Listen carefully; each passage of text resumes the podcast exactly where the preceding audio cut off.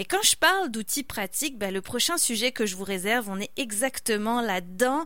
Je ne sais pas si vous avez essayé de magasiner votre masque la semaine dernière hein, à l'annonce, à la recommandation très très forte du gouvernement du Québec d'en porter. Hein. On le voyait, plus les jours passaient, plus on nous disait que c'était important de le porter euh, dans euh, toutes nos sorties finalement, dans les lieux publics, particulièrement dans les épiceries et dans les transports en commun.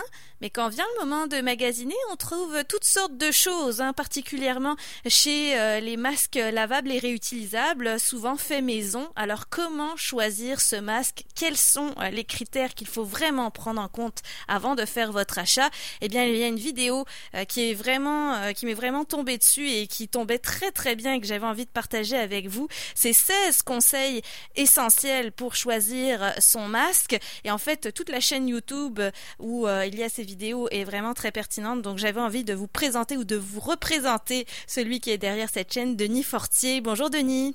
Bonjour Jessica. Denis, tu es physiothérapeute avec la chaîne YouTube. Tu donnes tout un tas d'outils euh, pratiques pour notre santé. Alors je parlais du masque tantôt, mais ça peut aller jusqu'aux douleurs euh, chroniques qu'on peut avoir dans le télétravail justement. J'imagine que le confinement t'a inspiré euh, bien des sujets qui étaient peut-être différents de ce que tu abordais habituellement.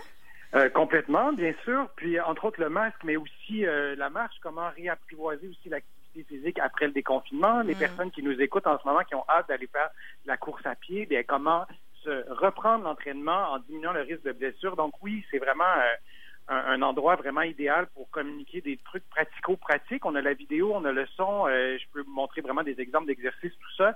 Mais je voulais aussi vraiment parler du masque parce que c'est ça va changer nos vies, hein, le port du masque. Et on peut se douter qu'on risque de porter un masque encore pendant plusieurs mois, espérons le moins longtemps possible, mais peut-être même quelques années. Comment on choisit un bon masque? C'est pas si simple que ça. Moi, je suis physiothérapeute, je suis pas un expert en infection. Par contre, dans mon travail, je dois porter un masque. Mes patients doivent porter un masque. J'ai une responsabilité professionnelle dans tout ça. Donc, je me suis renseigné, j'ai fait plein de, recherches là-dessus et j'ai aussi voulu répondre aux questions qui m'étaient posées sur ma chaîne YouTube et aussi sur ma page Facebook. Et il y avait vraiment plein de bonnes questions, notamment, comme euh, ce que tu évoquais, comment choisir un bon masque? C'est quoi les critères? On a vu, je ne sais pas si tu as vu passer ça, il y a un test euh, du briquet ou de la flamme. C'est-à-dire que tu mets ton masque et tu souffles sur la flamme. Et là, si la flamme vacille un peu, ça serait un bon masque. Si ça s'éteint, c'est pas un bon masque c'est ça, cette affaire-là? Moi, je me suis dit, bon, c'est peut-être une attrape. J'ai commencé à vérifier, à, chercher, et il y a vraiment des organismes, de, il y a entre autres l'AFNOR, qui est une association de normalisation française, une association officielle. Et ce que, ce nous dit, c'est que le test du briquet ou de la flamme, lorsque vous soufflez sur la flamme à travers votre masque, ça vous dit si votre masque a une bonne respirabilité. Hmm. On ne veut pas être asphyxié derrière notre masque, puis on ne veut pas que notre masque laisse tout passer. Donc, ça, c'est une des propriétés essentielles, la respirabilité. Tu le disais, il va faire 28 degrés. Fait que si vous avez un masque avec 8 épaisseurs, bonne chance pour respirer dans 28 degrés. On va avoir une bonne respirabilité, ça c'est important. On veut aussi avoir une bonne capacité de filtration. En fait, c'est ça l'essentiel. Hein? C'est le critère le plus important parce qu'un masque, on le porte et avant tout pour protéger les autres si on est asymptomatique faut jamais oublier qu'on peut avoir être, contaminé par le virus et n'avoir aucun symptôme. Cette prévalence-là dans la population est quand même assez élevée et c'est d'abord pour ça qu'on porte le masque et on veut avoir une bonne capacité de filtration. Un coup qu'on a dit ça, on n'a rien dit parce que comment on fait pour évaluer ça? tu regardes ton masque et ça a l'air. Donc, comment on peut évaluer ça? D'abord, le nombre de couches de tissu est important. Est important. On a besoin d'avoir au moins deux couches de tissu. Pas plus. Pardon, euh, on peut en avoir plus. On peut aller jusqu'à trois. Au-delà de trois, on risque d'affecter la respirabilité. Hmm. Avec la saison chaude, moi, c'est pas ce que je recommanderais, mais déjà deux couches de tissu, c'est une bonne idée. Il y a beaucoup d'organismes officiels qui recommandent simplement le coton. Déjà, c'est une bonne chose. Et on va avoir deux types de filtration. C'est le même principe que nos systèmes de ventilation. On va avoir une filtration mécanique. Ça, c'est simple le, virus essaie de passer ou d'entrer ou de sortir et c'est bloqué par les fibres du tissu. Mais il y a un autre type aussi, un autre type de filtration, c'est les, filtres électrostatiques. On a ça hein, dans nos systèmes de ventilation. Si euh, je frotte mes, euh, cheveux euh, sur un, ballon, là, mm. il va y avoir de l'électricité statique. C'est le même principe si on a deux couches de tissu, on risque d'avoir cette électricité statique-là. Je, je le vulgarise un peu, mais ça devient un peu plus un filtre électrostatique. C'est les deux capacités de filtrer, c'est les deux types de filtration qu'on va avoir sur un masque. Et si votre masque, parce que vous allez peut-être vous le faire vous-même, votre masque, sur le site de Santé Canada, allez voir, il y a des modèles de masques qui sont super bien faits, que vous allez pouvoir faire vous-même, mais vraiment deux types de tissus, c'est préférable. Mm que ça, c'est les deux bonnes, deux bonnes propriétés essentielles, la respirabilité et aussi d'avoir cette capacité de filtrer. L'autre chose, c'est essentiel aussi, l'étanchéité. Quand vous portez, quand vous placez votre masque, vous vous assurez le plus possible que qu'au niveau du nez, là, en général, il y a comme une petite pince ou une, un, truc qui est plus rigide, vous assurez que ça moule bien votre visage. Moi, quand je travaille dans le milieu hospitalier et je traite, par exemple, des patients qui ont un cancer, je dois les protéger et je dois aussi me protéger si les patients-là sont contaminés, par exemple. Mon masque doit être étanche. Donc, quand vous portez votre masque, vous devez l'ajuster correctement. Mais vérifiez, il y a plusieurs types de formes. Euh, tu as peut-être déjà vu, Jessica, dans un hôpital, il y a des masques qui sont un, plus, un peu plus en bec de canard, qui sont plus pointus. Il y en a d'autres qui sont plus plats. quand vous magasinez votre masque, souvent en ce moment, on le magasine sur Internet, c'est pas si mm. évident que ça, mm. mais regardez les différentes formes. Fait que ça, c'est important aussi. L'étanchéité, c'est un lien avec la forme du masque, mais aussi avec votre morphologie à vous. Mhm, du visage. D'ailleurs, ça, les tailles, c'est assez mêlant aussi. Hein. Moi, j'étais très surprise d'en voir, mais c'est évident qu'il y en ait. Mais c'est vrai que des fois, c'est assez clair parce qu'il y a une taille enfant, il y a une taille pour homme, une taille pour femme, mais des fois, il y a médium, large, etc. Donc, c'est comme tu disais, en plus de magasiner en ligne, c'est pas évident. Puis c'est une vente finale, hein. on peut pas faire d'échange non plus. Ah non, il faut vraiment faire attention aussi à avoir une bonne forme et j'aimerais juste aussi ajouter de, dire vraiment euh, aux personnes qui nous écoutent là, mettez-vous pas n'importe quoi vis-à-vis la bouche. On respire au travers ça. Par exemple, on va parfois suggérer des filtres aspirateurs. Moi, je pense qu'il faut être vraiment prudent par rapport à ça. Il y a vraiment des organismes, qui, entre autres la CDC, qui est un organisme officiel aux États-Unis, indique qu'on peut se faire un masque avec un filtre aspirateur, mais attention, ces filtres-là n'ont pas été faits pour respirer euh, à travers ça pendant des mois. Par exemple, si on le porte longtemps, moi, je suis vraiment très réticent à ça.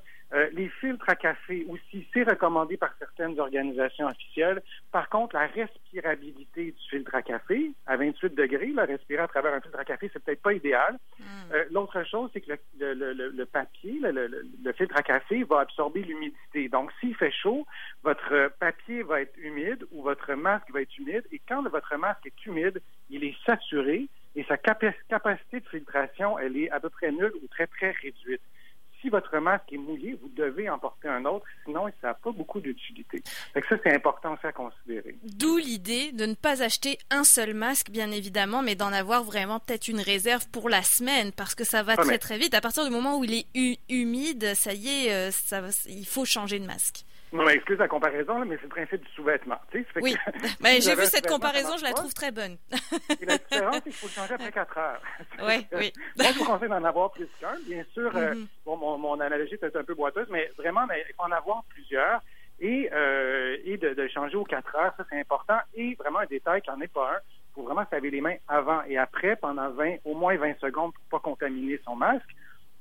Et il y a vraiment plein d'autres euh, choses qu'on pourrait dire aussi. On parle beaucoup des fibres de, cuivre, des masques qui sont conçus à partir de fibres de cuivre. Euh, le, principe, c'est que le cuivre, ça, ça a été bien démontré, ça a des propriétés antibactériennes. Les études qui l'ont démontré, c'est sur des surfaces en cuivre. Par contre, si on parle des fibres de cuivre, à ma connaissance, il n'y a pas d'études qui ont été publiées là-dessus.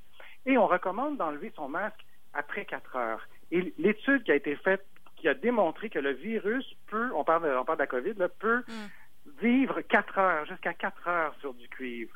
Est-ce qu'on peut vraiment être certain qu'une fibre de cuivre est vraiment intéressante pour un masque quand on sait que le virus peut vivre jusqu'à quatre heures? On, peut y réfléchir, mais moi, je suis pas tout à fait convaincu que la fibre de cuivre est une si bonne idée que ça. Mais bon, c'est on, va le voir sur, euh, sur le marché. C'est souvent les, l'argument qu'on va évoquer, c'est que le virus est détruit plus rapidement, c'est vrai, mais ce qu'on peut lire dans les études scientifiques, c'est que ça prend quatre heures. Et on veut, on veut enlever notre masque après quatre heures.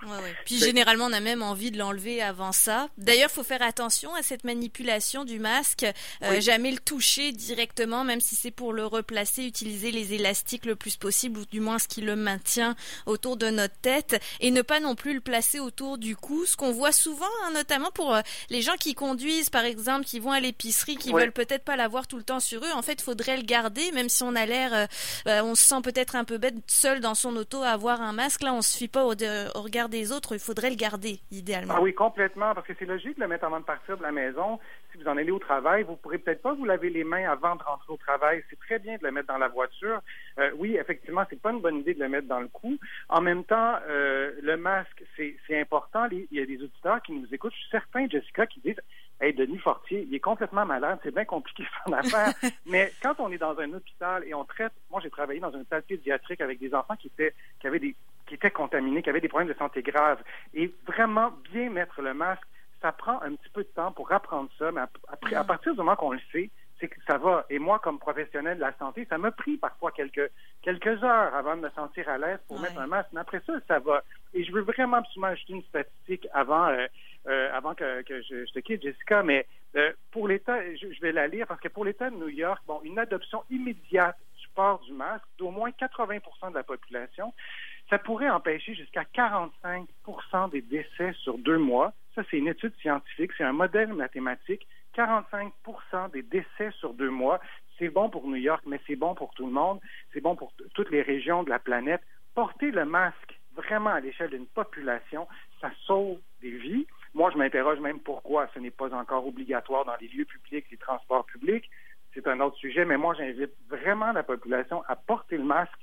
C'est pas nécessairement super agréable quand il fait chaud, par exemple, mais ça sauve littéralement des vies. Mhm. Si on veut se protéger et puis avancer euh, plus rapidement aussi euh, dans la, la, prévention de cette maladie, eh bien évidemment ça, ça va aider euh, de porter le masque. Je sais que les délais sont longs, que vous avez peut-être magasiné chez plusieurs entreprises, exemple de mode québécoises qui se sont tournées vers la confection de masques. Hein. Il y a beaucoup d'entreprises qui ont redirigé leur activité parce que la demande était au rendez-vous. faut être patient. Quels, seront, quels seraient les trucs, Denis, là, pour repérer des endroits près de chez nous qui, qui fabriquent des masques? Bien, euh, en fait, c'est bon d'utiliser les moteurs de recherche. Moi, j'en ai commandé pour mon père tout récemment, parce qu'il est finalement convaincu de mm. porter le masque Youpi. Et ben, moi, je les ai commandés la semaine passée et il les a reçus aujourd'hui. C'est qu'il y en a des endroits où les, où on va pouvoir avoir une commande assez rapidement. Parfois, le délai est vraiment tributaire des délais de Post Canada. Ça, c'est une autre histoire. Mais pour le délai de confection, moi, j'encouragerais les gens à, persister dans leur recherche parce que euh, moi, j'ai pris ça dans une compagnie, une petite boutique là, du plateau Mont-Royal. Euh, il y a vraiment des, des, boutiques locales qui ont peut-être pas une si longue d'attente, euh, longue ou pas du tout en fait d'attente pour pour pouvoir vous envoyer votre masque. Puis moi, ce que je vous recommanderais, c'est d'en commander euh, un ou deux pour les essayer et mm. ensuite d'en commander un peu plus. Parce qu'effectivement, euh, c'est bien beau comme ça par Internet, mais si vous mettez le masque, vous avez de la difficulté à respirer, ben, c'est peut-être pas une bonne idée. Si vous êtes asthmatique, si vous êtes vous avez un problème X respiratoire, vraiment privilégier les masques à deux couches maximum, pas trois. Et euh, les masques avec des filtres, on ajoute des choses. C'est un peu le principe de la tête d'oreiller. Il y a une petite fermeture, ou quelque chose qui ressemble à ça. Vous mettez un filtre, ça aussi, cet été, ça va être beaucoup plus difficile pour, euh, pour respirer. Et là encore, ce que vous mettez comme filtre, est-ce qu'on sait vraiment que c'est une substance qui est tout à fait correcte pour respirer à travers ça? Posez-vous la question. Mais les filtres, euh, vraiment, ça diminue la respirabilité, ça c'est certain. Mhm. Donc, on peut vraiment se contenter du masque qu'on commande et si on sent qu'on est confortable dedans pour respirer, ça fait l'affaire. Là, pas besoin d'ajouter quelque chose à l'intérieur. Moi, c'est ce que je privilégie. Et là, on est dans l'urgence d'une certaine façon, Jessica. On mm. veut sortir, on veut être déconfiné. On est prêt presque à faire n'importe quoi, se mettre un fil d'aspirateur devant, la, la bouche. Mais prudence.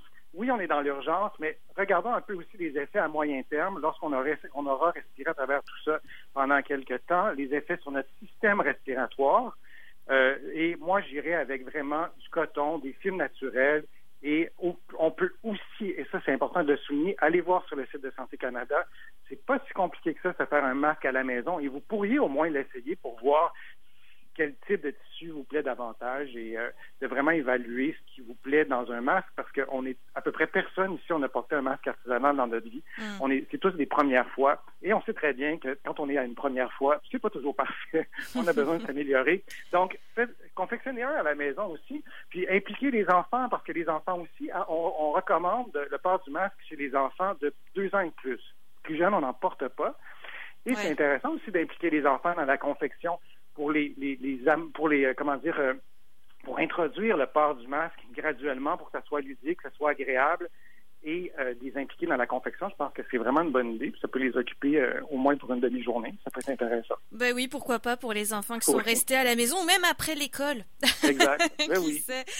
Alors oui, on va rappeler cette référence. Hein, c'est sur le site euh, du gouvernement du, du Canada, canada.ca. Vous allez dans l'onglet Santé Canada, puis vous allez voir, il y a vraiment une partie confection, les masques et des couvre-visages non médicaux, le à propos, mais qui reprend pas mal de points qu'a abordé Denis Fortier dans sa vidéo. Donc je vous le rappelle, 16 conseils essentiels sur le masque. Si vous voulez voir plus en détail ce qui, tout ce qui vient de nous évoquer avec des illustrations euh, visuelles, ça peut aider pour que ça soit plus concret. J'avoue que ça vaut la peine de l'écouter plusieurs fois pour que euh, les informations rentrent. Et puis plein d'autres vidéos vraiment sur notre posture là en télétravail par exemple les douleurs chroniques qu'on peut avoir au dos, à l'épaule, aux jambes et la reprise de l'exercice physique Denis Fortier sur YouTube. Je le rappelle, un grand merci Denis d'avoir été avec nous avec tous ces beaux, beaux conseils pour le port du masque.